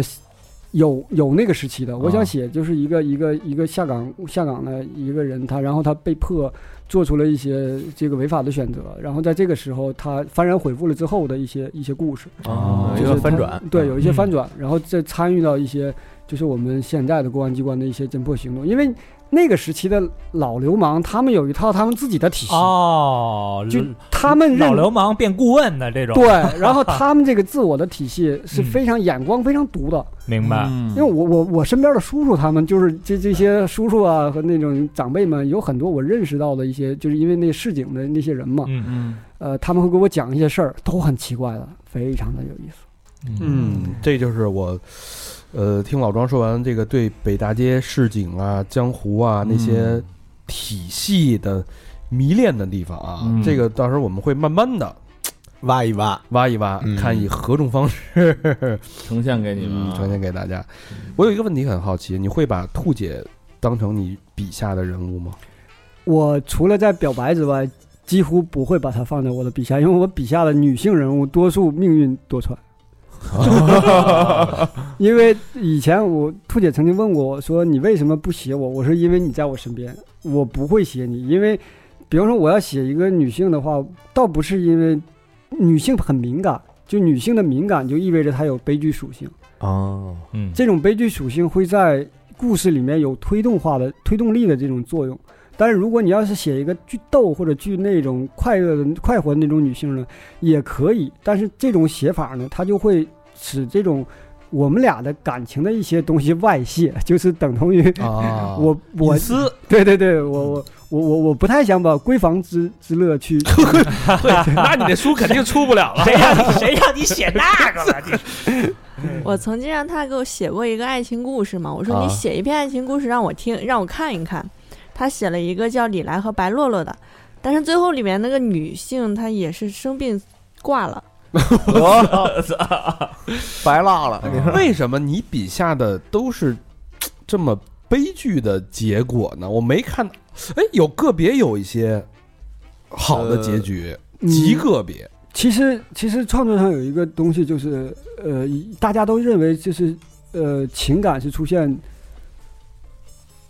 就是就是创作上有一些东西，比方说大家都会认为情感是出现在一些悲剧情节上，它是不是是人物关系？就人物关系会推动一些事物的变化，这个事物的变化，如果你走向喜剧的话，人物就必定单薄，没错，它就会脸谱化。哦这就是我我们两个作为作家的一个共鸣 啊！ 你们可能听不太懂，人家说的所有的词儿，我他妈没从你嘴里听出个一个这个词儿来。拜托话啊你也没问过 我，你也没采访过我，哦哎呦真的人物关系你知道吧？ 单薄了，要人不家然北大街底下那是增街，都是 straight 啊 boy，都是男 dirty straight boy， 但当然，你看那个看我写我写悲剧的时候，多数都是温暖的，就是嗯就是因为这个我，我其实是想从善意上去理解有一些事情的一些变化。就如果它它的变化指向性是悲剧，那就是悲剧；如果它指向性是喜剧，也有那种 happy ending 的，也会有。这样嗯，嗯好吧，我觉得这期啊，这期其实我们是有很多内容是非常的克制，包括北嗯大街那些市井的那些人啊， 为什么？因为这东西你没法展一展开，它就是另外一条一一个世界了，对所以不能轻易展开。这期我们克制的还是在呃回归老庄的这个人生，他的经历，包括他的整个一些思考的过程。对，呃，书说至此，基本上 我们都很熟悉老庄了。嗯对啊，我觉得老庄也是我在二零二二年挖到的一个宝藏，挖到的一个一个我非常兴奋的一个嘉宾。嗯，还之后能持续挖，是吧？对，之后我们我们我们相信啊，我相信可以从他身上挖出很多 呃真正啊属于北大街的人。我就是我觉得你现在聊的，你坐在这儿你是老庄，但是你再跟我们聊北大街的故事的时候，你就会变成小赖。对，我就不想听你那个穿西装打领带站在会议室说的那套词了，我就希望你把你的劣根性，把你还原到北大街站在街边街边儿上对，那个时候的你的状态了。嗯，哎，我希望大家也会非常的期待啊。 嗯那，最后，呃这边儿得把你钱切 了，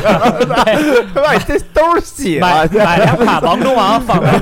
放桌上， 对，然后最后呢，刚才也说了，这个《鸡犬不宁》这个已经出了，嗯这本书呢，它其实是刚才说到的那些人物的一个后续的一个。一个对故事，但我们更多会集中在它的这个前传的部分啊。对如，果大家想这个看这本书，我这本书我我个人是非常推荐的啊。嗯嗯呃，你可以第一，你可以在各大那个书的平台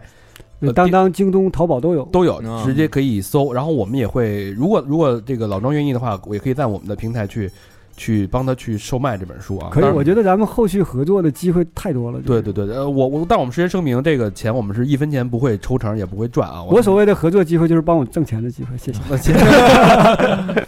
然后把你的杆儿给你补上。对对对对对，我很需要钱，因为我要还债，我的兄弟们替我扛了不少事儿。是是是，好吧，那这期非常的开心啊，嗯我们这个呃请到了老庄兔姐的做客啊，希望我们后在后续后续的节目里边再去北大街前缘。对，节目最后啊老规矩，感谢我们的衣食父母。嗯，这期第一个朋友就赶上了啊，嗯，巫山大大魔王又赶上了，嘿，土豪捐，哎呦，大这魔真王是大魔王啊！嘿，这期节目值了一个土豪捐，嗯，是是啊，但是他没留言，哟，嗯，就故故就听故事吧。祝大魔王去北大街也平摊啊！刘山大魔王，谢谢大魔王啊，嗯感谢感感谢感谢啊，也不知大魔王是男是女啊，是啊是吧？这肯定姓是字男的呀名谁，家住哪不一里？嗯定， 男的我估计不叫，因为大魔王都短笛，不吉 利。是吧？ 啊难道是个大魔仙？嗯，女的就是爱穿皮裤，Piccolo 桑嘛。什么玩意儿？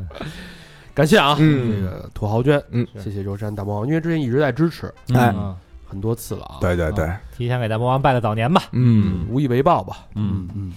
下一个好朋友叫陈小姐，杭州市的朋友，嗯哎，嗯，留言太爱三好了，几乎听完所有的私房课，双飞卷，哎，嗯又听私房课又捐款，真是的，你说 说，就差卖他两件衣服了。我跟你这还不够 啊，还有所求。贪得无厌。感谢陈小姐， 谢谢陈小姐，杭州的地方啊，嗯杭州的好朋友啊，好好地地方方啊。嗯下一个好朋友叫王乃一，河北省石家庄市的朋友，嗯，留言是经朋友推荐以后，几个月把往期都听完了，为哥儿几个点赞。 点赞点赞 点赞说点赞，点赞心经啊，点赞心经的，我怎么有点东北口音？嗯，点赞呃啊！如果背景的小芳在听，哦，北京的小芳，赶上背景了。 北京的小芳在听，嗯，想告诉你，我在多伦多的日子很安稳，勿念，也希望你平安喜乐。哟哟，有故事啊，小芳，这咱这儿没小 芳，有个老芳啊。我听着呢，我听着呢，我不没不念你 啊，感谢就行了。 我双飞娟啊，哎感谢谢谢乃一谢在多伦多的乃一啊，嗯多伦多最近风雪比较大啊，嗯，注意然安后哦全。疫情也有一些反复，注意安全，保哎，这个保护好自己。乃一还是个英文名儿难译吧？啊， 乃一，乃一，下一个好朋友叫武汉雷霆王，哎呦，哇，这名字都够大气的啊。啊，武汉的朋友啊，哇，嗯，三好的各位大哥好，一直很喜欢你们的节目，前几年一直债务缠身，现在终于还的差不多了。第一件事儿就是来补偿拖欠各位哥哥的，后续会慢慢的补。顺便想让高老师帮忙出出馊点子，如何能说服老婆同意我买摩托？哎，老婆一直以安全为由拒绝我的提议，每次一说起这个呢，她就在网上找各种摩托被撞的视频发给我，我拿他真是一点办法都没有。双飞卷，高老师，这个呀，嗯，你要么呢，你就先斩后奏这先买再说。啊，要不然啊，就是你先把本儿考了，考完以后呢，你找个机会，哪怕是一踏板，你带他先骑一下。找一下感觉，对兜他兜可能风哎，什么就的对说咱你看咱骑的也慢，嗯，但是是一有这个风的感觉啊，我估计他也会爱上。那不一定。啊，或者就说是哥们儿的摩托，哎，那放我那儿，这个昏招其实不是特建议 啊，因为这个万一啊东窗事发，可能会会有点有点风是险，哎对于这个感情可能会有一些小小的 伤害。 你就这么说，你说男人到我这个年纪吧，嗯，你不有点爱好，就得有别的爱好，人万一今年二十三，威胁人家是吧？你不就这么用的吗？ 下一到我这个年纪啊，我除了这点爱好，我还有什么？下一个好朋友也是老朋友了啊，德尼斯杨，嗯哎，啊，老朋友嗯朋了，友，哎老朋友了嗯呃，北京的啊，留言，好久没交租子了啊。二零二零年因为疫情一直没回国，现在已经正式回国工作了。哟，虽然暂时没有进入自己喜欢的体育行业，但是也算是和体育沾边儿了吧。嗯说起来，还和大肠之前的公司算同一个集团，WPP 呢，应该是下面、嗯，已经发了第一次工资了，念叨应该就是夏天了。嗯，希望二零二一年能见到哥儿几个双飞卷。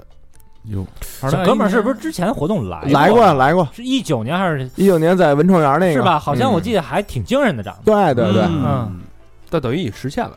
是是见面的愿望啊。，对，嗯不，这肯定是那个是呃见面以后捐的，对，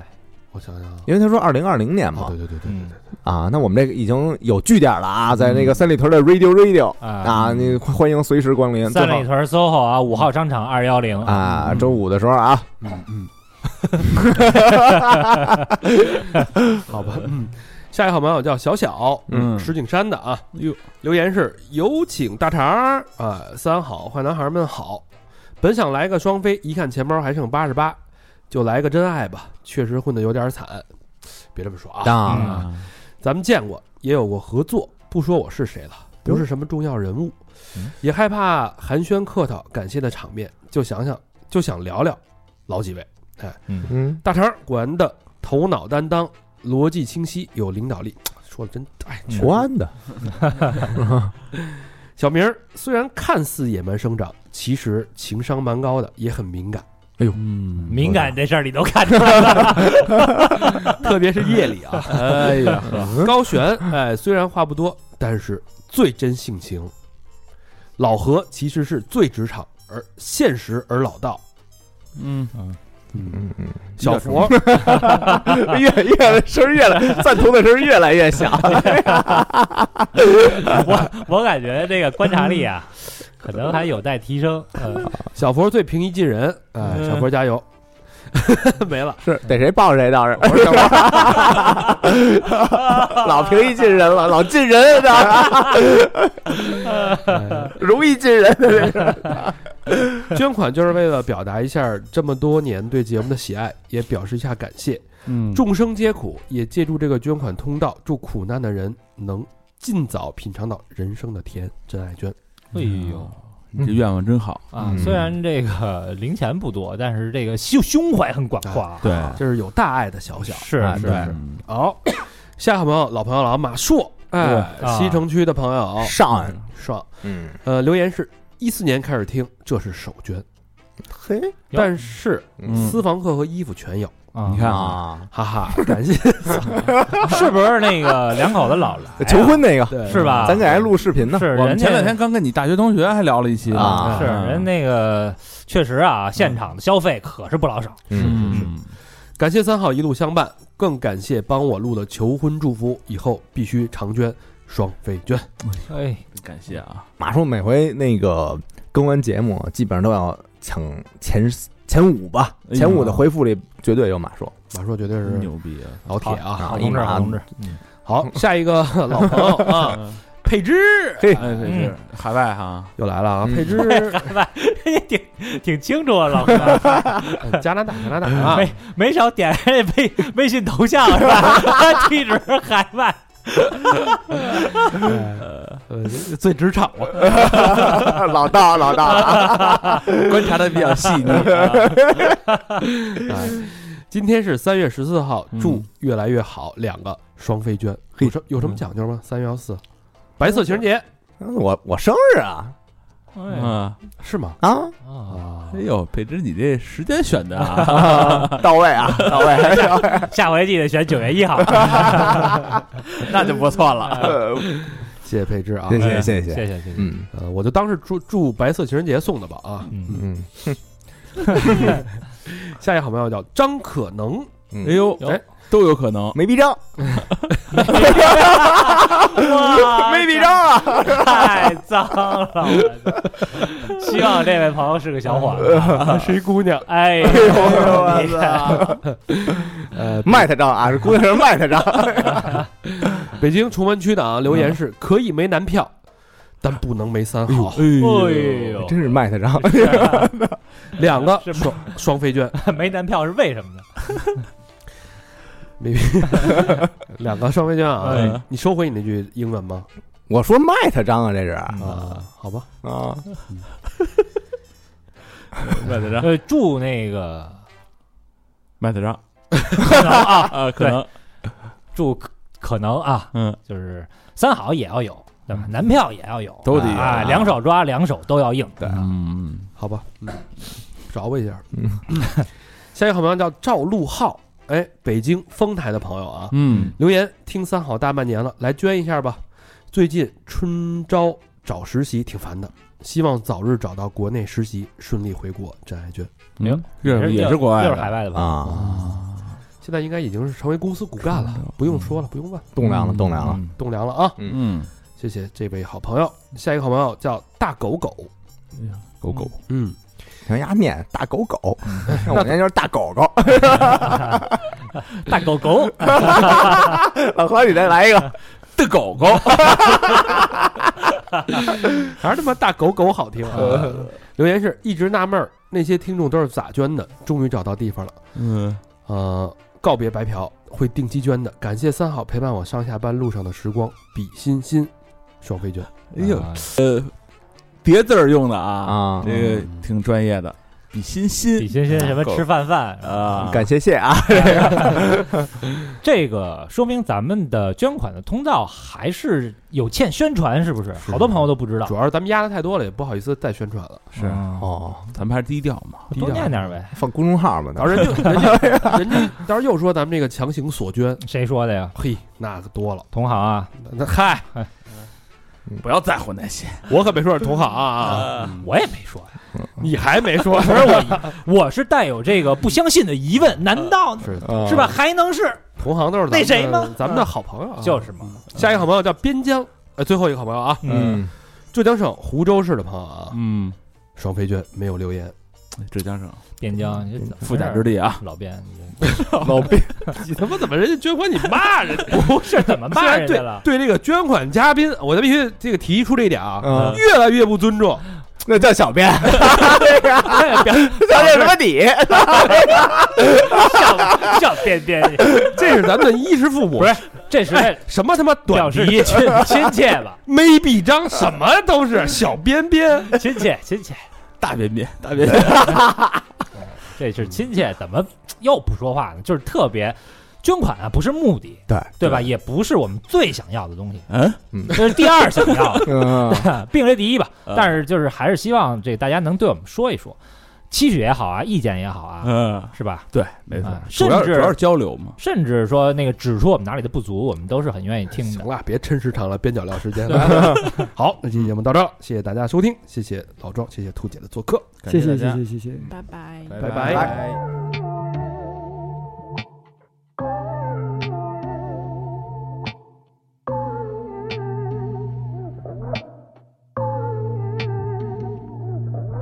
You put me on a pedestal and tell me I'm the best. Raise me up into the sky until I'm short of breath. Yeah. Fill me up with confidence, I say what's in my chest. Spill my words and tear me down until there's nothing left. Rearrange the pieces just to fill me with the rest. Yeah. But what if I, what if I trip? What if I, what if I fall? Then am I the monster? Just let me know. And what if I, what if I sin? And what if I, what if I break it? Then am I the monster? Yeah. Just let me know. Yeah, yeah, yeah, yeah. I was 15 when the world put me on a pedestal. I had big dreams of doing shows and making memories. Made some bad moves trying to act cool, upset by their jealousy. Uh, lifting me up, lifting me up. They Turn me down, turn me down. Yeah. I take responsibility for everything I've done. Holding it against me like you're the holy one. Yeah. I had a chip on my shoulder, had to let it go. Cause unforgiveness keeps them in control. I came in with good intentions, then I let it go.